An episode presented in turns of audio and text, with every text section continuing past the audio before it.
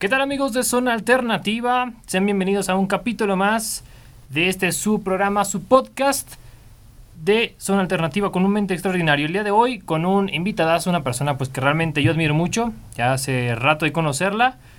Héctor Mondragón, ¿cómo estás? Muchísimas gracias Alexis, qué gusto estar contigo aquí en Zona Alternativa y bueno, pues listo para lo que tú me preguntes. Bueno, como sabemos ya tenemos este rato conociéndonos, pero igual para los que no te conozcan me gustaría preguntarte quién es Héctor Mondragón. Así es Alexis, pues ya tenemos un rato de conocernos, afortunadamente buenos amigos. Eh, ¿Quién es Héctor Mondragón? Muy buena pregunta, fíjate que es un joven, no tan joven, ya tengo 45 años, recién cumplí el pasado 15 de agosto. Eh, de niño fui muy soñador, siempre me propuse lo que eh, siempre, siempre propuse metas y las cumplí. Hasta la fecha he cumplido todas ellas. Eh, estudié ciencias de la comunicación. Eh, yo soy originario de Zacapu, tuve la fortuna de irme a estudiar a Guadalajara un semestre, desafortunadamente por azares del destino y porque a veces los familiares te dicen una cosa y resulta ser otra y no te apoyan como debería. pues se me cerraron algunas puertas, pero yo fui terco y mi familia me apoyó y me dijeron que me viniera a Morelia Aquí viven la mayoría de mis hermanos. Y ellos me apoyaron, me cobijaron y volví a empezar la carrera. Soy de la generación 91-95 de la Universidad Vasco de Quiroga. Estudié la licenciatura en Ciencias de la Comunicación. Y como verás y como pues tú lo sabes, me he dedicado desde hace más de 20 años a los espectáculos principalmente, a la organización de eventos. He tenido la fortuna de conocer a personajes muy importantes y trabajar desde luego con los equipos de los artistas. Y eso me dio pie para yo llegar al sistema michoacano de radio y televisión un primero de mayo del año 2000. Esto quiere decir que tengo 20 pues, años ya. 20 años ya en los medios de comunicación, pero empecé eh, pues desde muy chavito, eh, me pegué con los empresarios eh, y creyeron en mí y eso es bien importante, que te den la mano, que te ofrezcan pues a lo mejor si no te van a pagar, pero sí hay un intercambio ahí de conocimientos que creo que a final de cuentas es lo más importante, sin explotar, obviamente, porque hay una cosa eh, es explotar a un joven soñador y otra cosa es eh, pues simplemente tenderle una mano para que aprenda lo más que se pueda.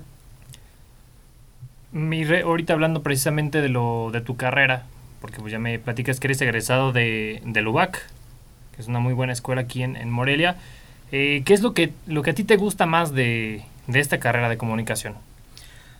Fíjate que desde niño, como te decía, me llamaba mucho la atención los micrófonos, las cámaras. Eh, yo veía la televisión y, yo quería imaginarme cómo se hacía la televisión.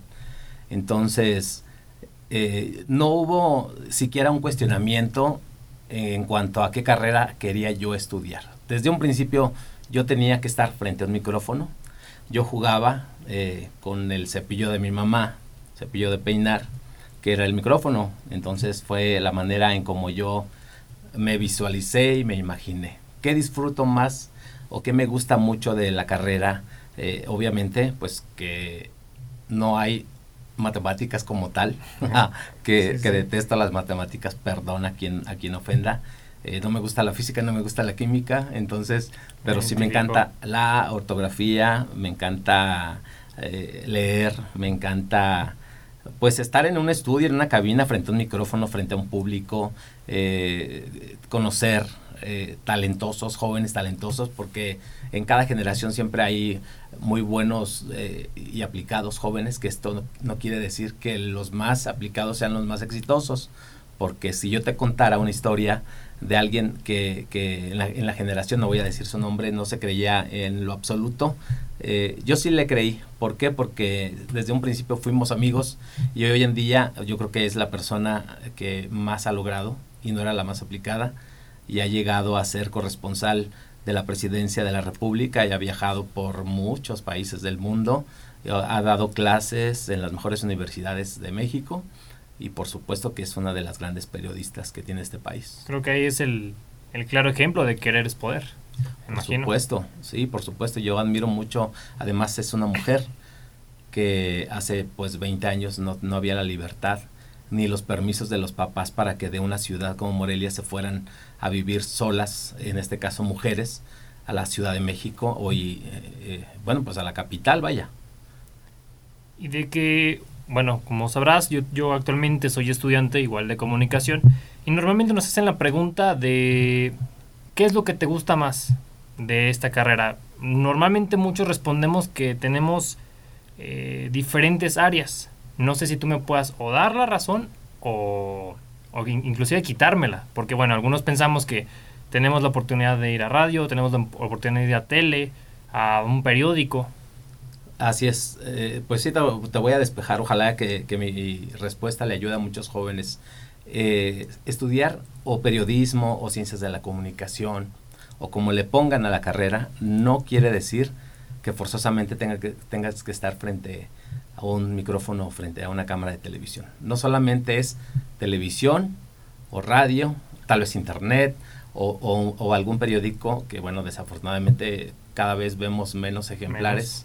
Algunos medios aquí en la ciudad han desaparecido desafortunadamente, pero bueno, las tecnologías así, así lo marcan. Eh, eh, la carrera, te repito, es, tiene una gama muy amplia, no solamente son los medios de comunicación, esta persona de la que yo te hablo, pues ha dado clase en las universidades de todas las materias que tú te puedas imaginar. Eh, se puede trabajar en una empresa en el área de publicidad. Eh, es un abanico de oportunidades que la gente de verdad no, no, no termina por comprender. Incluso en la, esta carrera me llevó a mí a ser coordinador de medios de comunicación para grandes espectáculos y te hablo de la talla de Luis Miguel, de Alejandro Fernández, de Juan Gabriel, de Marco Antonio Solís. Y bueno, si le sigo la verdad, no termino y no lo digo con ningún ego ni con un afán de, de, creerme o de sentirme superior a alguien más de mis colegas, simplemente lo hago porque, porque uno tiene que proponerse metas y cumplirlas. Entonces, yo no me puedo quejar de la carrera, no me arrepiento de haber estudiado la carrera. No es una carrera que te va a hacer millonario, esto es importante que la gente lo sepa. Si tú quieres estudiar ciencias de la comunicación porque quieres ser millonario, estás en la carrera equivocada. Y no solamente lo hablo por la carrera de comunicaciones, en general. Yo creo que tienes que estudiar la carrera por convicción y porque realmente te apasione, te apasione no porque tus papás te digan, digo, si te va bien en el camino, pues qué bueno. Si te haces millonario, qué bueno, pero que no sea el, el, punto de partida de decir voy a estudiar determinada carrera porque son las más las mejores pagadas del mundo. Ah. Desde mi particular punto de vista, así opino. No, es correcto. Para ser honesto, yo estoy en, en esta misma carrera por lo mismo, porque me ha, llegado, me ha apasionado. Pero ahí te hago una pregunta interesante. Desde que em, sales de estudiar, ¿cómo es que empieza tu salto hacia la televisión? ¿Cómo es que empezaste precisamente a trabajar en, en, en la televisión? Muy buena pregunta, Alexis. Fíjate que, eh, y ojo para todos los, los chavos que están en la, en la universidad como tú, qué bueno que se estén enrolando, estén enredando en este medio, en los medios de comunicación. Y este, pues yo tuve la fortuna de dar mi servicio social en el DIF Michoacán, en el sistema DIF Michoacán.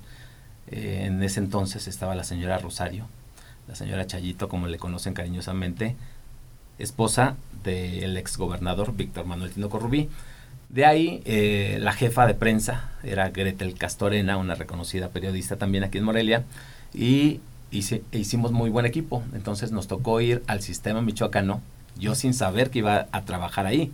Llegamos al sistema michoacano porque la señora iba a hacer a dar un mensaje, porque se iba a, iba a hacer una, la invitación por la tradicional kermés que anteriormente se hacía en el zoológico y que hoy en día se hace en las instalaciones de Seconexpo, del Centro de Convenciones de Morelia ella me vio muy movido, porque siempre me ha gustado ser muy movido. Eh, y me dijo, ¿tú, dónde, ¿tú qué haces aquí? Yo le dije, no, pues yo acabo de entrar, acabo de, salir de la universidad y, este, y estoy dando el servicio ahí con Gretel, ahí en la oficina de prensa. Entonces, ahí estaba con nosotros la directora en ese tiempo, directora Guadalupe de Morales, una licenciada, eh, pues también muy respetada aquí en la ciudad. Y ella fue la persona que, que me echó el ojo y me dijo, yo te necesito aquí en el sistema michoacano, preséntate el próximo lunes con el contador y tú ya tienes una plaza. ¿Qué, ¿qué, qué fue lo que sentiste cuando te dicen eso? Pues la verdad me dio mucho gusto porque, no por la plaza, ¿eh? simplemente porque el que se hayan expresado así de mí en una primera impresión, claro, yo creo que habla, habla, habla mucho del entusiasmo que siempre me ha caracterizado, siempre me ha gustado ser optimista, no pesimista, siempre me ha gustado sumar y no restar. Entonces, efectivamente, al lunes siguiente yo fui con el contador, no recuerdo su nombre, un señor chaparrito, bajito, más que yo, y me dijo, oye, pues este, nada más tráete tus papeles, esto, esto, esto, esto, esto, y tú ya estás dentro del sistema michoacano de radio y televisión. Entonces, pues prácticamente me cayó del cielo ese trabajo. Y llevo 20 años trabajando en diferentes áreas. Y algo que te permite el sistema michoacano es que aunque yo estoy muy ligado a lo que es la cuestión de espectáculos y de cultura, también me ha tocado eh, cubrir giras de gobernador, giras de la Presidencia de la República, Congreso del Estado, es decir, no solamente te, enfocas o te enfocan a, cierto, a cierta fuente. Es un abanico y, y con esto te digo porque hace cinco años tuve la fortuna de viajar a Chicago junto con mi compañera Brisa Arroyo a hacer una serie de televisión, una serie que, que tenía eh, pues la, la visión de, de, hablar de los migrantes michoacanos que radican allá. La Casa Michoacán en Chicago nos abrió sus puertas, nos recibieron, como no tienes una idea, de verdad que los migrantes michoacanos, hablo de ellos porque fue a quien conocí, se la parten literalmente. O sea, es gente que se baja de la cama para que tú estés bien. Así somos los michoacanos. Y Brisa, mi compañera, tenía un camarógrafo designado, yo tenía otro camarógrafo porque teníamos equipos y familias diferentes. Cuando llegamos acá, imagínate, traíamos material de dos semanas. Todos los días nos levantábamos y nos tocaba una familia y los seguíamos todo el día. Los acompañábamos a su trabajo, a sus casas, eh, conocíamos a sus hijos, nos invitaban a comer, regresábamos cansados y todos los días había un evento en la Casa Michoacán, incluso los últimos días llegaba el gobernador en turno, había un pequeño brindis por ahí, eh, había danzas, porque nos, se pueden imaginar que porque viven en Estados Unidos se olvidan de las tradiciones y pues la misión de Casa Michoacán es justamente pues difundirlo en las nuevas generaciones a los famosos uh, dreamers como les llaman y bueno eh, el resultado de todo esto para no hacer el cuento tan largo pues fuimos nominados como mejores reporteros, eh, mi compañera y amiga Viris Arroyo y un servidor, en el concurso Pantalla de Cristal de Canal 22, junto a los mejores reporteros periodistas del país. Y te hablo de Alberto Tinoco Guadarrama, entre otros. Entonces, obviamente no ganamos porque, pues, para competir con un monstruo como es Televisa, o como este de Azteca, pues está complicado porque nosotros no teníamos la tecnología que tienen ellos, pero sí teníamos el contenido y una vez que nosotros mandamos eh, pues esta serie, a ellos les interesó mucho por el tema que nosotros tocamos y cómo lo abordamos. Entonces, para mí, para mi compañera fue un reconocimiento pues muy importante y un crecimiento profesional que te repito, no solamente eh, yo me enfoqué en los espectáculos, que es lo que a mí me apasiona, o sea, también te puedo hacer un, un, este, una serie de cualquier tema. No tengo ahora sí que, que una fuente definida y, y, eso me ha hecho, pues me enriquece bastante conocer como todos los ámbitos. ¿Y cómo es que, que llegas a ser eh, parte de espectáculos? ¿Es yo decido ser parte de espectáculos o es que te tocó ser? Fíjate que antes de, llegar al sistema michoacano, yo trabajaba con algunos empresarios de espectáculos. Entonces, más bien lo que yo hice, una vez que llegué al sistema michoacano, es que yo les daba las exclusivas, yo les daba las cortesías, yo les daba, eh, pues, incluso muchas veces los llevaba a los programas de televisión, a los elencos, ya sea de obras de teatro o algunos cantantes los que permitían hacer televisión. Muchos artistas únicamente llegan al aeropuerto, se van al hotel si es que tienen que ir al hotel y llegan a la hora pactada para que canten o sus protocolos son diferentes. Muchas veces llegan a los aeropuertos de las ciudades e inmediatamente después hay todo un equipo de logística y de avanzada que lleva a los artistas al lugar del evento y cantan y de la misma manera se regresan. Entonces fue así que a mí me dieron la oportunidad de enfocarme exclusivamente en los espectáculos porque consideraban que no había otra persona que tuviera mejores eh, contactos y mejor conexión que, su, que tu servidor. La verdad que de ahí me siento muy orgulloso y muy agradecido con el sistema michoacano que me honre con ese reconocimiento y que me dé esa confianza de darle eh, pues alegría también a la gente que no, que no siempre se tiene el recurso para pagar un boleto que cada vez son más caros. Eh, y, bueno, pues a través de los programas de televisión y, del, y de los programas radiofónicos, pues hemos tenido la fortuna de regalar incluso hasta 300 boletos para, para un solo espectáculo, cosa que pues difícilmente se vende en ningún medio. así es. Así es. Y ahí voy con precisamente con otra pregunta que me interesaría saber tu por qué. Eh, ¿De qué es lo que más te gusta de, de, tu trabajo, lo que más te apasione? Debe, algo, debe ser algo que digas, esto es lo mero que me, me motiva, me llama la atención.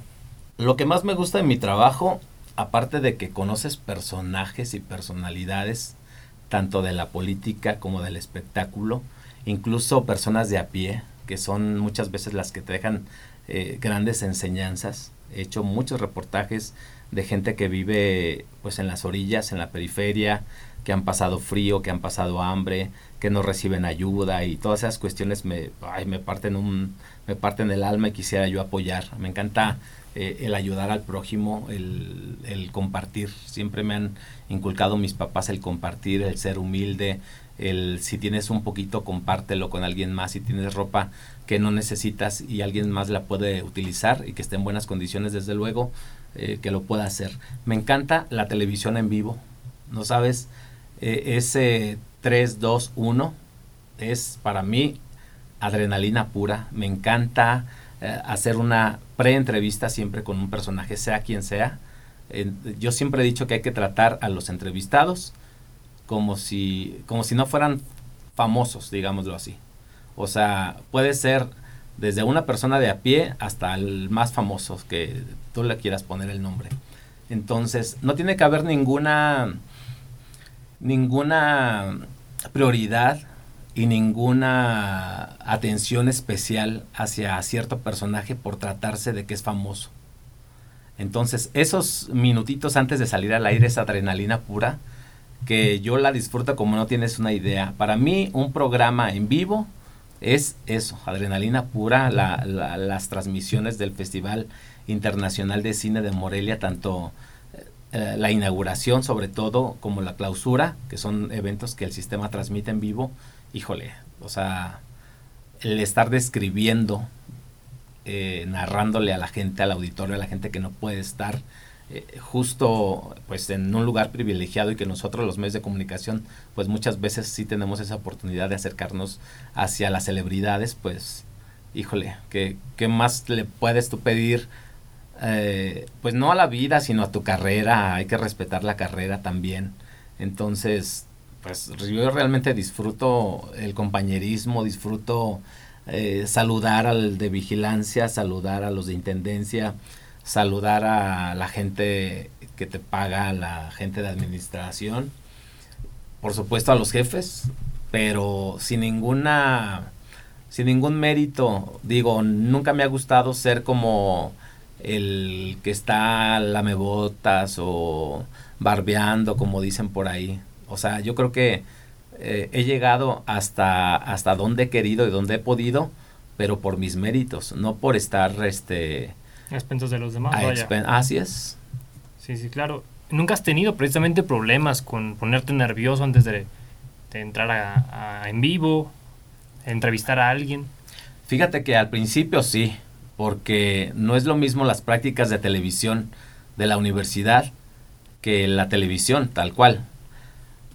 Eh, pero siempre fui tan aventado que en una ocasión visitando, pues te voy a decir la empresa Televisa, eh, dijeron que quién quería entrevistar a la gusana ciega. Yo la verdad había escuchado un poco en, en el canal Telehit de la gusana ciega, pero era la oportunidad de entrevistarlos y además estaban en vivo en un programa que se llamaba El de Pasónico, para los chavorrucos que nos están escuchando en este momento, eh, que conducía Diego y Facundo, y yo levanté la mano y eh, hicieron un corte e inmediatamente entré yo. No sabía qué les iba a preguntar, pero bueno, yo, yo, yo ya había levantado la mano, regresamos, 5, 4, 3, 2, 1.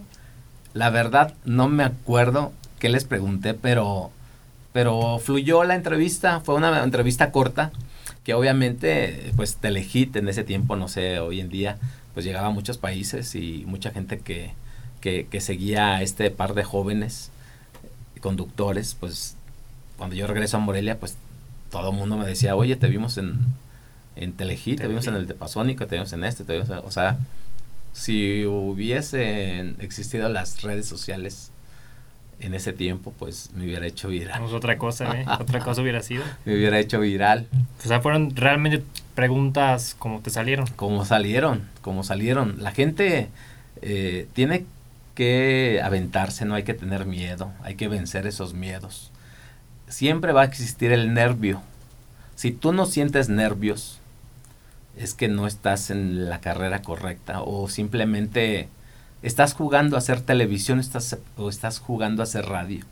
Tienes que sentir esa adrenalina, pero además esos nervios que no se reflejen, que la gente no los note. Los nervios los puedes tener, porque es normal, y más si tienes un personaje eh, grande frente a ti. Y a lo mejor muchas veces bajan los directores de los canales o de las estaciones de radio cuando hay personajes grandes. Entonces, tienes al personaje, pero tienes a alguien que te está hablando por el chicharo y que te está dando indicaciones, pero también tienes al director y tienes al contador del canal y tienes a tu jefe y tienes a tu jefe inmediato y, y o sea, esos nervios son multiplicados, pero tú te tienes que ver natural, porque la televisión en vivo y la radio en vivo obviamente pues tiene sus contratiempos, de repente hay que alargar, y hay que estar empapado de lo que vas a hablar. Eso siempre, y, lo digo con mucho respeto para los jóvenes, eh, siempre que vas a entrevistar a una persona, sea quien sea, hay que saber a quién vas a entrevistar. ¿Por qué? Porque de repente algo puede pasar y hay que alargar o a lo mejor el invitado no llega y hay que hablar un poquito sobre él o sobre ella o sobre ellos. Y si tú no tienes elementos, ¿qué vas a hacer? Así es, y más que nada, pues con precisamente como dices, saber sobre el, a quién vas a entrevistar por, para preguntarle sobre él o demás y no, no equivocarte, ¿no? Así es. Y bueno, también mira, también se vale equivocarse. Se vale equivocarse. Pero, pero esa equivocación la tienes que convertir en, en eh, no en un error, sino divertirte con eso. ¿Y a qué voy con todo esto? Te voy a, contar una pequeña anécdota. Eh, una vez tuve la oportunidad de entrar a un camerino con, eh, en un palenque, cuando existían los palenques aquí en la ciudad de Morelia, el antiguo recinto ferial. Y tuvimos la exclusiva con Alejandra Guzmán. Cuando yo llego y la saludo y me siento, pues mi bienvenida fue eh, amigos del sistema michoacano en ese tiempo de Buen Provecho, que era un programa de revista, amigos de Buen Provecho, me encuentro desde el Palenque en la Expo Fiesta tal, que antes era Expoferia Michoacán, con la señora Alejandra Guzmán. Entonces yo se lo dije por respeto, no porque fuera una señora, casi somos de la edad, pero por el respeto que yo le tenía como artista. Entonces ella me corrige y me dice, Alejandra, Alejandra, no, no me gusta que me digan eh, cosas ni antes ni después, así tal cual me dijo. Entonces yo en mí, yo dije, la regué. La regué, la regué, la regué. O sea, me quedé con esa sensación de que la había regado, pero sin embargo la entrevista continuó y tenía que sonreír y tenía que seguir la entrevista y tenía que finalizar la entrevista, pero a final de cuentas yo me quedé con esa con esa sensación de que yo yo había hecho algo malo, que yo le había regado por haberle dicho señora. Después de, de que pasan los meses, transcurren los meses, eh, veo una entrevista que le hizo una reconocida periodista de espectáculos que se llama Candela Ferro en Mil Preguntas eh, Mil Preguntas, una estrella, así se, se, llamaba el programa. Yo lo vi por internet y justamente cuando ella entrevista a Alejandra Guzmán que estaba presentando un material discográfico, dice exactamente lo mismo. Amigos, nos encontramos con la señora Alejandra Guzmán y le contesta exactamente lo mismo que a mí. Entonces, en ese momento dije, wow, si, si ella, que es una reconocida periodista, que ha entrevistado a celebridades, le pasó, porque a mí no me tiene que pasar. Entonces, entonces se me quitó esa sensación. Yo dije, no regué absolutamente nada. No pasó nada, no dije nada. Una vez en un festival de cine, eh, pues ya sabes que las, los, las, eh, las, actrices sobre todo se parecen todas, las producen tan bien que se parecen todas. Y una vez, eh, no recuerdo si a Cecilia Suárez le dije otro nombre o no, recuerdo. También pasa, o sea, y no te puedes quedar tampoco con, con, con el error y decir y castigarte y decir soy un tonto, no lo, o sea, no sirvo para esto. No, no, no, no, no, olvídense de eso, hay que, hay que regarla. Pero, ok, hay que regarla, pero hay que aprender. ¿Para qué? Para que el día de mañana no te vuelva a suceder. Son las experiencias que pasan en una transmisión, transmisión en vivo. Claro, ahí tenemos muchos ejemplos. Precisamente ahorita se me viene a la mente aquel, aquel error de Pedrito Sola, cuando confunde la mayonesa Hermans con la McCormick. Así es, y que le costó y que dice que todavía sigue pagando. Eso, eso es lo que yo temo. No sé cuánto. Sí, sí, sí. Eso es lo que yo temo, de que me equivoque en cualquier momento y ya sea meme nacional. Claro, pero fíjate que ahí estuvo, no sé, ya que tocas ese tema, pues se me hace muy raro porque se maneja mucho en, en, en ese tipo de formatos el teleprompter. Entonces, yo no sé si, si lo improvisó o si se confió demasiado porque pues ahí estaba, yo estoy seguro que decía mayonesa Hellmans. Entonces no sé por qué dijo McCormick. Y ahorita que platicas precisamente de, los eventos a los que has tenido oportunidad de ir, este, en, tu carrera, ¿cuál ha sido el, evento que has cubierto que más te ha gustado? Fíjate que han sido muchos. Te puedo contar muchas historias. Uno, es el que pero, este pero solamente uno. Fíjate que hace como seis años Michoacán fue invitado al Centro Fox en Guanajuato eh, para participar, para llevar pues toda esta riqueza cultural que nos caracteriza, la gastronomía que es patrimonio cultural inmaterial de la humanidad y desde luego pues llevar eh, pues todas estas piezas, eh, obras de arte que hacen nuestras, nuestros artesanos y nuestras artesanas. Y esto se hizo en Centro Fox. Obviamente era una exposición y venta, pero además era un evento para invitados especiales únicamente funcionarios, diputados, eh, empresarios. Tuve la fortuna de conocer al, expresidente Fox, a su esposa, pero lo más importante es que ese día se iba a presentar Juan Gabriel. Y tú sabes que Juan Gabriel, pues, eh, fue un personaje que no daba conciertos de una hora ni de dos, sino el señor era de tres o de cuatro. Entonces, yo considero que ese ha sido uno de mis mejores eventos eh, por la cobertura que se le dio y además porque al otro día, obviamente ya que disfrutamos de las cuatro horas de conciertos, que además teníamos una barra de vinos y licores y cervezas eh, para disfrutar de del Divo de Juárez, porque escuchar a Juan Gabriel sobrio, pues no es lo mismo que tomarte un trago, obviamente que todo con, con medida, pero al otro día me despierta muy temprano la directora del canal en ese tiempo y yo entré dormido, respondo, sí, este, sí directora, ¿qué pasó? Me dice, necesito que se vengan al hotel, el hotel estaba al lado de donde estábamos nosotros, porque eh, eh, el señor Juan Gabriel nos va a dar una exclusiva. Entonces para mí fue muy importante saber que nos, saber que en ese momento o en cuestión de menos de media hora yo tenía que entrevistar a Juan Gabriel y además en una entrevista improvisada porque obviamente no había un tema, porque no se me había avisado con tiempo y muchas veces esto es importante, por eso te digo, hay que improvisar y hay que estar empapado y si tú vas al concierto de eh, grupo que quieras o del cantante que quieras, siempre es importante, aunque no te guste a ti, siempre es importante saber. ¿Por qué? Porque a final de cuentas tú vas a dar la cobertura, tú vas a dar la nota y efectivamente nosotros eh, junto con mi compañero de cuarto y camarógrafo Heriberto Santos nos fuimos eh, sin avisar, muy sigilosamente. Llegamos y efectivamente eh, Juan Gabriel estaba terminando de desayunar, tomándose fotos con las cocineras, porque Centro Fox tiene su propio hotel y además tiene un restaurante que está abierto al público en general.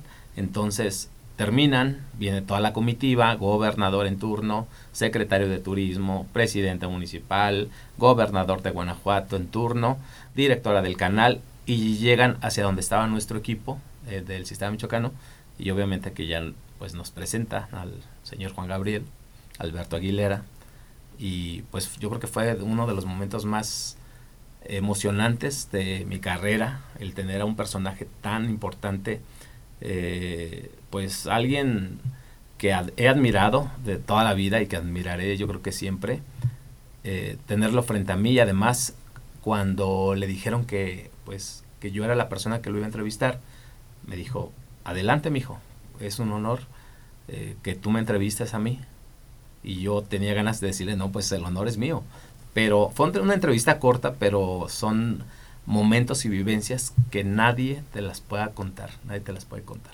Entonces yo creo que ha sido uno de los mejores eventos que he tenido la fortuna de cubrir en estos más de 20 años. Me imagino que la emoción por, por entrevistar a ese tipo de personalidades. Claro, la emoción desde el punto de vista periodístico, porque aunque tú admires a un artista, nunca te debes de comportar, eso es lo que yo considero y eso es lo que yo como fanático. Cuando yo llegué a, a entrevistar a Alejandra Guzmán, yo era en ese tiempo muy fanático de ella pero jamás me le dejé ir a, ay, yo, este, yo soy fan tuyo y tengo todos tus discos. ¿Por qué? Porque asustas al artista. Así de simple, o sea, te tienes que comportar como un periodista, aunque, la, aunque admires. Ya después, cuando ya salimos de esa entrevista y que llegamos al redondel, donde, donde ya había comenzado el opening de, de la primera canción, fue cuando me cayó el 20 y yo le digo al, al, al camarógrafo, güey, o sea, entrevistamos en exclusiva a Alejandra Guzmán. claro. Ahí me cayó el 20, pero a final de cuentas te tienes que comportar como, como un periodista. Y, y, y, por ejemplo, hoy en día las nuevas generaciones, los chavos sobre todo, les da mucho cuando se dedican al medio del espectáculo de tomarse fotos con los artistas. Yo no critico eso, está bien, estaba, es válido, yo también lo hice. Pero a veces descuidas tu trabajo por buscar únicamente una foto y subir las redes sociales y, tener miles de likes o cientos de likes. Entonces, antes de una foto, eh, primero está tu trabajo. Y, y este y sí, ya si hay oportunidad de tomarte la foto después, pues no hay ningún problema, pues hay que tomarse la foto.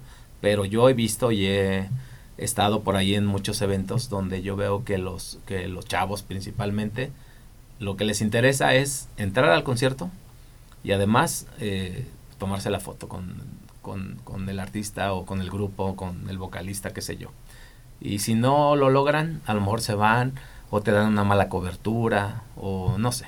Entonces hay que ser muy, muy profesionales en ese sentido y muy leales a tu carrera y a los, y a los empresarios sobre todo que te dan la confianza y la oportunidad de ser uno de los elegidos cuando hoy en día hay muchísimos medios de comunicación, muchas páginas, antes no. Cuando yo comencé en esto del espectáculo, antes de entrar al sistema michoacano, eran muy pocos eh, los medios de comunicación.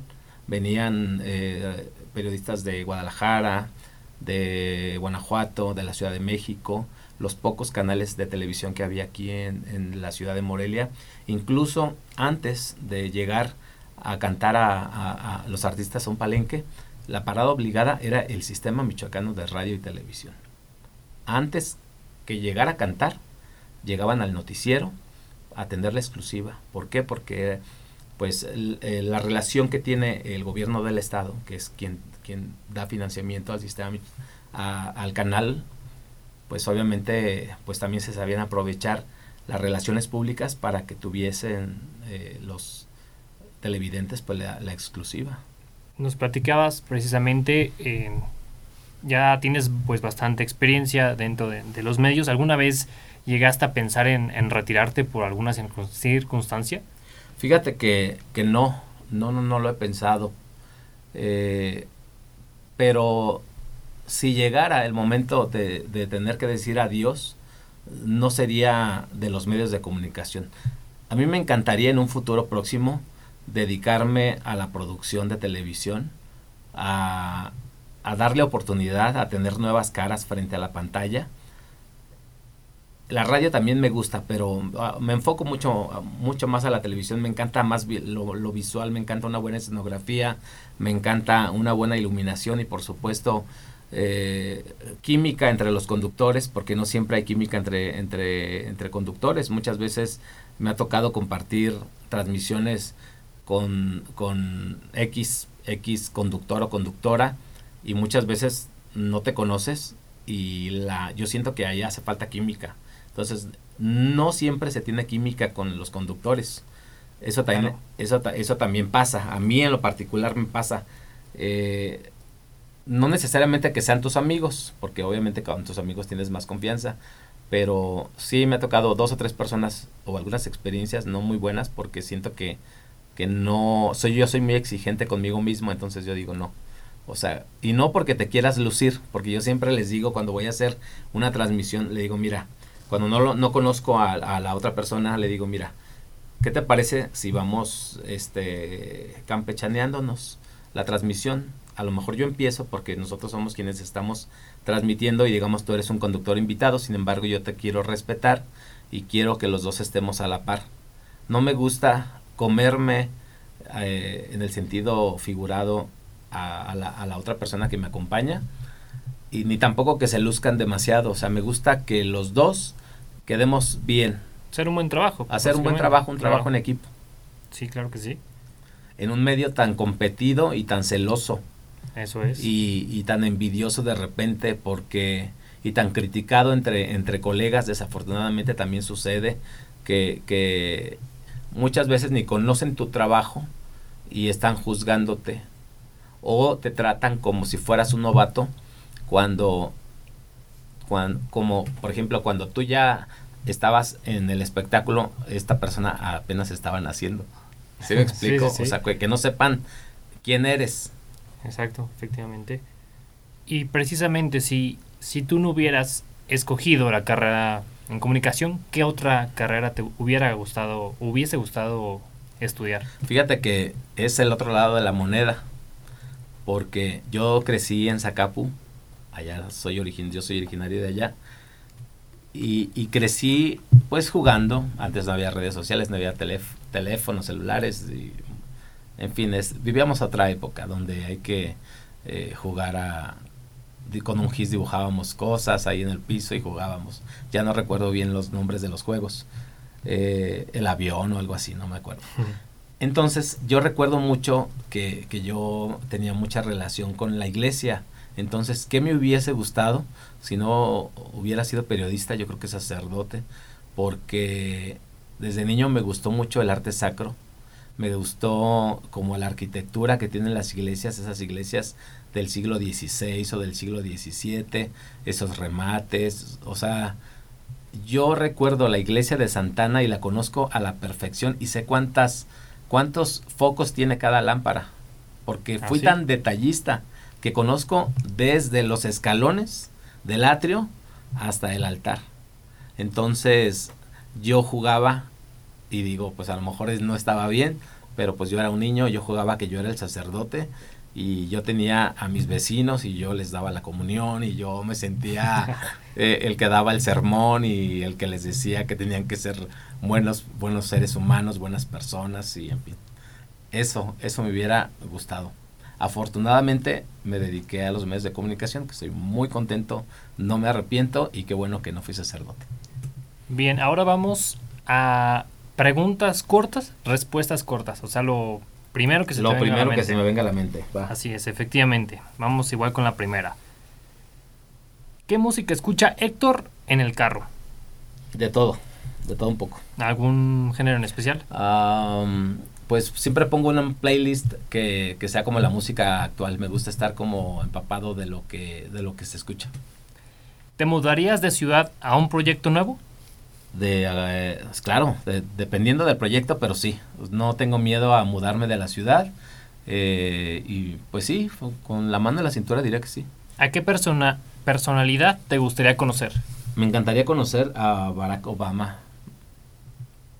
¿Tienes algún...